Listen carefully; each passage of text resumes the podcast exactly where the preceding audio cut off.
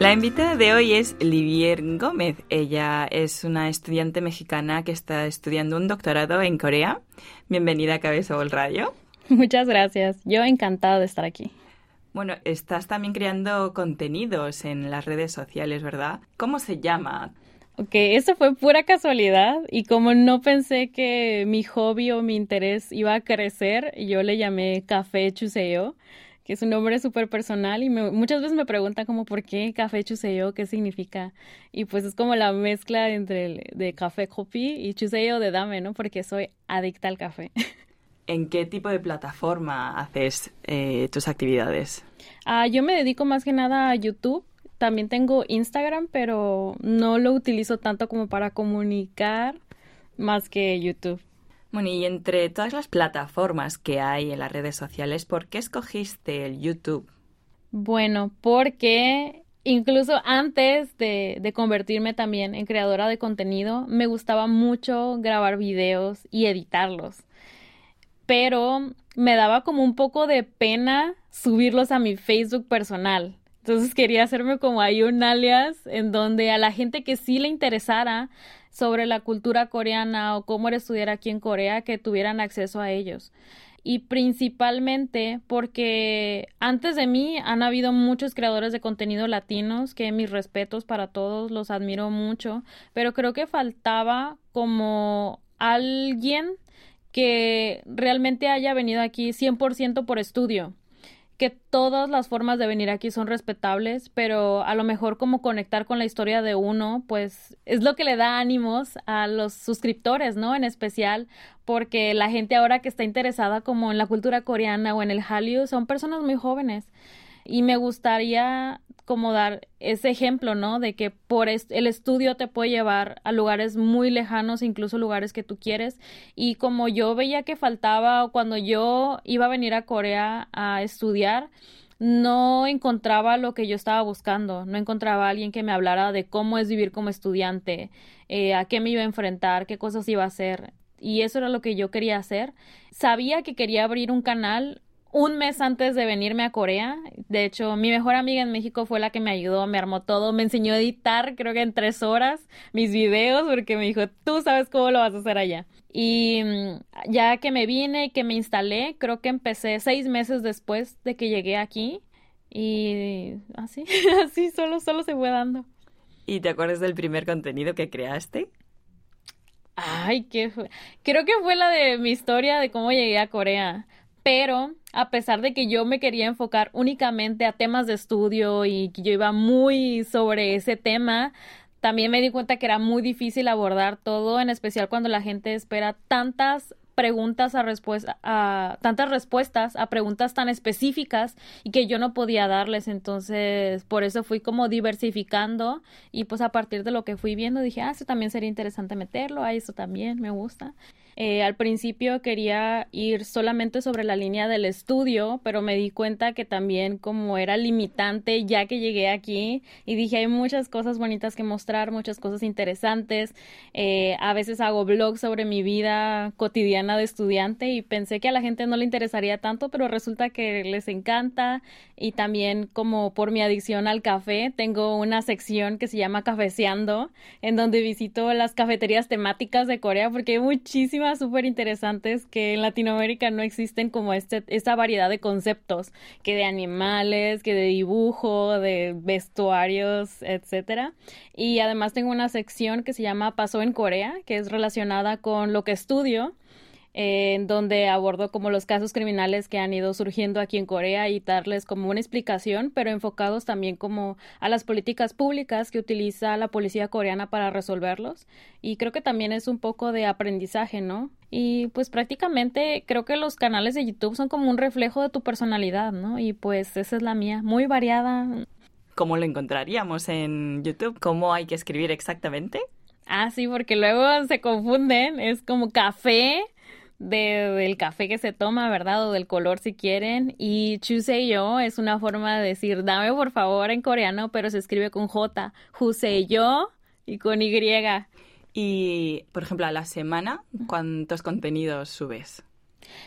En mi caso, como yo no me dedico 100% a YouTube como en mi vida laboral, Eh, yo no, no me pongo como un, un límite o no me pongo un máximo de videos que tengo que subir. Yo subo cuando tengo tiempo, cuando realmente puedo hacer investigación sobre un, un, tema. Por ejemplo, hace mucho que no hago un paso en Corea porque eso me quita mucho tiempo en sentarme a investigar, a traducir, a leer, escuchar. Y va como dependiendo de, de mi horario, la flexibilidad que tengo. ¿Y algún contenido en especial de que te acuerdes que tuvo mucho, mucha popularidad, buena reacción? Eh, hace poco yo hice un video que para mí, yo pensaba que nada más iba a estar un video ahí en mi canal y dije a nadie le va a interesar, que era haciendo compras en el supermercado coreano. Yo diría, pues es mi, mi día a día, ¿no? De que me voy a, Lote, a Imar a hacer el súper y a mucha gente le interesó, o sea, gente que, que ni siquiera estaba interesada en Corea, pero nada más para ver qué vendían en el supermercado. Y se me hizo muy curioso. ¿Quiénes son los lectores, los principales followers de tu YouTube? Eh, sí, en general, pues obviamente la, la comunidad hispana yo creo que el, más del 40% son de México. Después está Estados Unidos, porque hay muchos latinos que viven en Estados Unidos y muchos mexicanos también que viven en Estados Unidos. Y creo que es por la identificación, ¿no? Con, con uno. Y después, pues todos los países de, de Latinoamérica. Creo que el, el tercero más grande es Perú. Y ahí se van todos. Y supongo que dejarán comentarios también sobre los contenidos. ¿Qué tipo de preguntas recibes? Hay Uh, hay preguntas muy interesantes, también preguntas muy extrañas. Eh, creo que al principio a mí me costaba mucho como lidiar con la cantidad de preguntas que me hacían y también me presionaba mucho porque yo decía, ok, si yo tengo un canal, estoy como obligada a responder, a saber todo.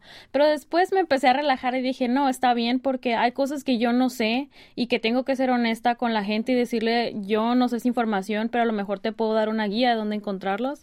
Eh, me preguntan, pues, básicamente, cómo, cómo irte a vivir a Corea o qué necesito para llegar y mudarme a Corea. Eh, qué tipo de becas encuentro que sí, qué tipo de carreras puedo estudiar allá, hasta qué edad, qué tan caro es vivir en Corea. Muchos eh, tienen pues la duda de que si pueden llegar a comprar una casa aquí en Corea y, tratar como pues de ayudarles. Con tantos seguidores, eres como casi una persona mm, pública, ¿no? Tener que compartir tu vida, tener responsabilidad hacia los lectores que, que lo ven. ¿Cómo es vivir como un personaje público así? Eh, yo creo que no me considero como influencer, me considero más como a lo mejor un ejemplo de las cosas buenas y malas que les pueden pasar al emprender una aventura lejos de casa, no solamente en Corea, sino en cualquier otro país, por la razón que sea. Y siempre por eso trato de ser muy honesta, de a lo mejor en mis videos cuando me pasa algo malo y decirlo, ¿no? Saben que yo pudiera decir que la universidad aquí es perfecta y que todos me tratan súper bien, pero no, hay veces que tengo dificultades eh, por el hecho del idioma o no entender ciertos trámites y que va a ser normal que a todo mundo le va a suceder, ¿no? Eh, a lo mejor no me he sentido tampoco tan, tan vista por los demás porque vivo en Corea y la mayoría de las personas que, que me siguen o, o, se dan el tiempo de ver alguno de mis videos pues están en Latinoamérica. Eh, aunque me he encontrado también aquí gente de repente en el subway o en las calles que me gritan Liv y me sorprendo mucho, ¿no? Em, se me hace muy bonito también el cariño, el cariño que me da la gente. Creo que hace dos años casi que fui a México la última vez y estaba sorprendida porque pues yo hago mi contenido aquí, ¿no? No sé si realmente habrá gente que, que me vea estando en mi ciudad o en mi propio país y cuando andaba de, de, vacaciones con mis papás, o sea, en mi ciudad, y que la gente se acercara, ¿no? De que Liv, y mis papás se quedaban como choqueados de dónde la conocen, ¿no? Porque normalmente mis papás no ven mis videos, para ellos es como, es tu vida privada, ¿no? Y si algo nos vas a decir, pues tú cuéntanos. Entonces sí es algo como choqueante, pero me gusta y es divertido. Bueno, ¿cómo quieres influenciar a los demás mediante tus redes sociales, mediante tu YouTube? Uh, creo que más que nada el mensaje que yo quiero dar, no como influenciar a los demás, sino como el ejemplo, eh, que si yo puedo, todo el mundo puede. porque a lo mejor no seré ni la más lista ni la persona con más, con más dinero, sino el tratar de, de salir eh, a otros lugares, a ver otras partes del mundo, a hacer cosas por ti mismo porque eres independiente. Honestamente, yo siempre he comentado como en el canal de que yo era una persona soy todavía naturalmente, soy súper introvertida, que no me gustaba hacer nada sin, sin mi mamá, este, que yo lloraba por todo, que era muy sensible. Yo digo, si yo pude, o sea, los demás pueden, ya tienen el cabello libre y que con esfuerzo, ¿verdad? Lo pueden, pueden abrirse muchas puertas. Y bueno, vamos a cambiar un poco de tema. ¿Cómo es que estás estudiando en Corea? Ah, este es muy curioso, creo que fue pura casualidad del destino. Yo soy primero que nada abogada. Por allá me gradué en el 2012 y cuando yo estaba escribiendo mi tesis, yo estaba muy interesada en los delitos informáticos, delitos cibernéticos, pero en aquel entonces en México era súper nuevo, apenas estaba capacitando al primer cuerpo de policía cibernética en México y no había nadie, ningún profesor en mi universidad que tuviera como luz sobre temas relacionados con eso, así que me di a la tarea pues de investigar eh, muchos artículos eh, en el mundo para saber cómo estaba manejando cada país esta situación, porque es inevitable, ¿no? Que, que vayan a ocurrir crímenes mediante, mediante Internet o a través de. Y en ese entonces me encontré con un artículo que hablaba sobre ciberbullying y se me hizo súper interesante y lo guardé y de hecho le escribí un, un email al, al autor de este artículo para felicitarlo, ¿no? Yo como como chica y toda pequeñita. Y yo muchas felicidades, que me encantó el artículo y si me pudiera apoyar eh, con otros artículos referentes sobre su país. Y ya armamos como comunicación y contacto y me respondió y se me hizo súper amable. La persona me mandó más artículos a pesar de lo ocupado que estaba.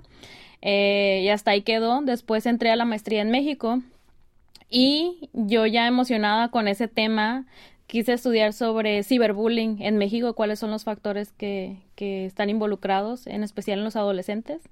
Y recordé ese artículo de esa persona y dije, ah, le puedo escribir otra vez para ver si me puede apoyar. Y mm, eh, con el tipo de beca que yo tenía en México, el gobierno mexicano nos pagaba a nosotros por estudiar mensualmente, es una beca, y nos dio también la oportunidad de acceder a una mm, estancia académica. Y esta estancia académica pues no requiere que esté eh, inscrita en la universidad, solamente que un profesor nos acepte como bajo su tutela. Y me acordé de ese profesor, entonces le escribí y le dije, ¿qué le parece si voy para allá donde está usted? y me puede ayudar, no le estoy pidiendo nada de apoyo económico, todo es por parte mía de, de la universidad. Y me dijo que sí, sin conocerme físicamente ni nada, jamás de una videollamada, nada. Y me vine para acá, hice los trámites y resulta que ese profesor, que es de la Universidad de Kyonggi, que él era el jefe de departamento del posgrado en criminología y yo no sabía, fue totalmente casualidad. Así que cuando se estaba acabando mi estancia aquí, yo solamente iba a regresar a titularme a, México mi maestría y continuar con el doctorado ahí mismo. Pero él me ofreció, ¿sabes qué? En Corea tenemos un tipo de becas que son a partir de los profesores investigadores de cada universidad y yo puedo ofrecer dos becas y una de ellas te la quiero ofrecer a ti. Así que cuando te titules en México, te regresas y estudias a tiempo completo el doctorado con nosotros en criminología. ¿Qué te parece? Y yo, wow. Así que fue todo coincidencia, casualidad. Y también pues muy agradecida porque sé que eh, la oportunidad no se las dan a todas las personas y que me brindó su confianza, ¿no? Porque tiene muchos, muchos pasos a seguir, muchas reglas. Y ya vamos, vamos saliendo poco a poco. Eh, recientemente, con el aumento del uso de redes sociales, hay también muchos crímenes en línea en las redes sociales.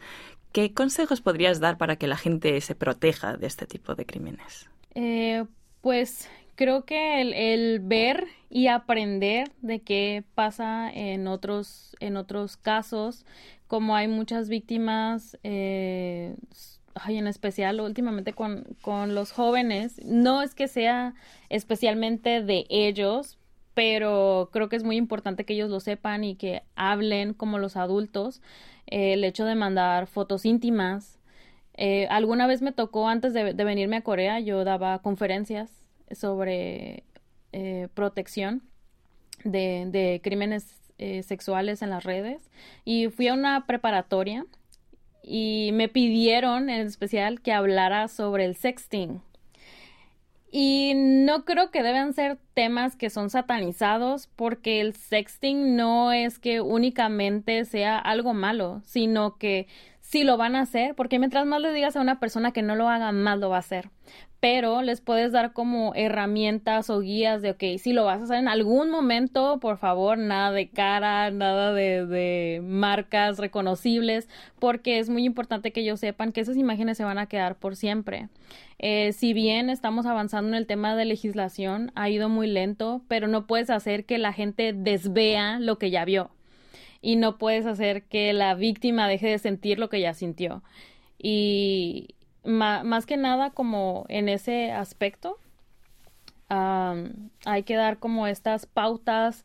en el caso del, del ciberbullying también hay muchas ah, legislaciones que están intentando surgir para proteger a las víctimas y en especial creo que nos falta mucha empatía como sociedad porque es muy fácil dejar un comentario lastimar a alguien a través de, redes sociales porque pensamos que no va a tener un impacto en sus vidas físicas o en sus vidas reales y la gente no se da cuenta hasta hasta dónde puede llegar a lastimar a las personas con sus comentarios. Entonces la empatía es súper importante, hay que practicarla todos los días.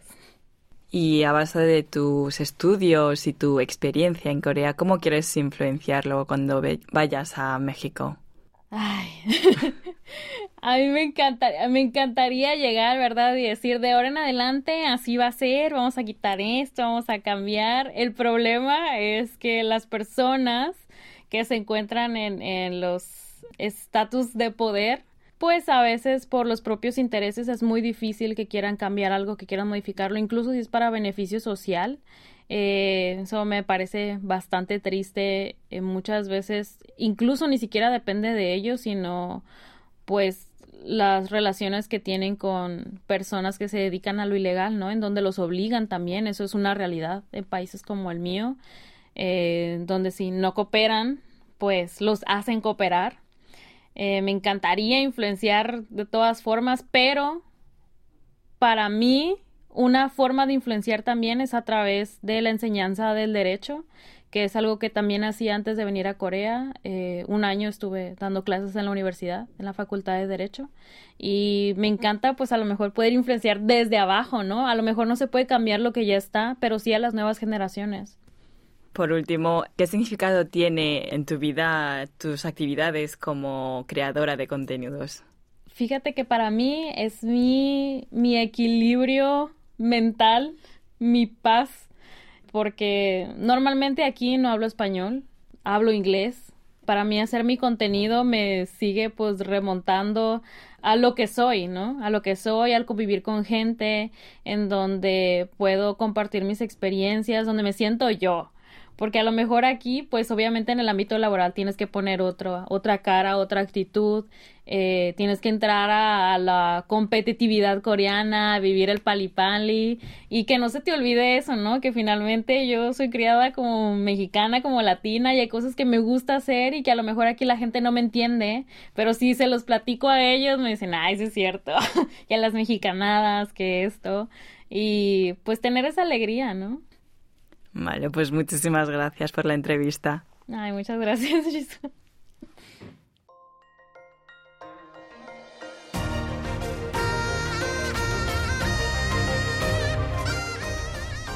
Acaban de escuchar el podcast de KBS World Radio. Hay muchos más contenidos en word.kbs.co.kr barra Spanish. Gracias por seguir en sintonía. KBS World Radio.